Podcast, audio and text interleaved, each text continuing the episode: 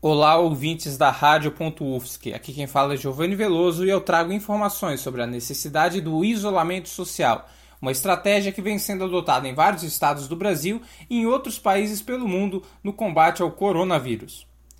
O isolamento social se relaciona diretamente ao modelo matemático de como funciona a disseminação do vírus da Covid-19.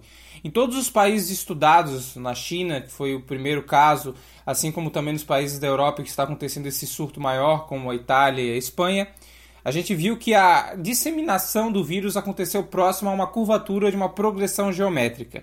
E o que, que isso significa? Isso significa que o número de casos tende a aumentar de modo mais rápido a cada dia que passa. Uma situação hipotética para a gente entender melhor. Uma pessoa contamina 3 ao longo de 5 dias. Vamos supor que esse seria o padrão do vírus. Parece ser um número pequeno, não? Pois é, mas se a progressão se mantiver para os próximos 5 dias seguintes, serão 9 infectados. Mais 5 dias, mais 27 infectados. Outros 5 dias, mais 81, depois 243.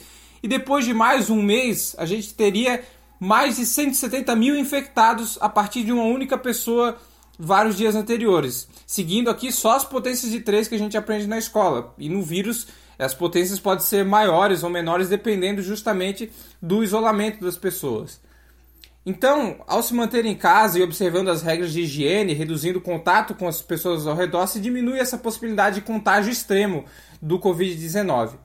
Isso pode valer tanto para as pessoas que têm a suspeita da doença, que é o que a gente chama de quarentena, mas também para aqueles que não são suspeitos, no caso que a gente chama de lockdown, que foi uma estratégia adotada lá na China e que obteve até o momento o maior sucesso na diminuição da curva do número de infectados.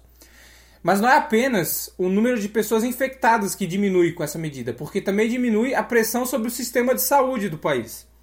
Os especialistas preveem que se as medidas de isolamento social não forem adotadas o quanto antes, o dia de pico da Covid-19, isto é, o dia em que vai ser atingido o maior número de casos num país, vai acontecer muito mais cedo e com muito mais gente doente do que no cenário ideal, de respeito às medidas de isolamento, que vai ter menos infectados e com um contágio muito mais lento, ou seja, você posterga esse dia de pico.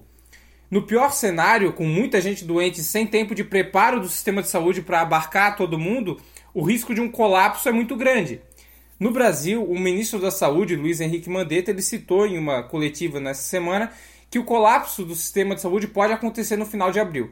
E para evitar esse quadro, é claro, é preciso que o governo faça sua parte com investimentos e campanhas de saúde, mas também é necessário que a população também se conscientize da importância do seu isolamento.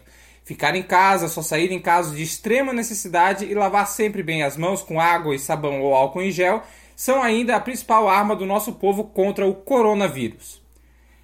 Com informações sobre a Covid-19 no Brasil e sobre o isolamento social necessário, eu sou Giovanni Veloso para o repórter UFSC no combate ao coronavírus.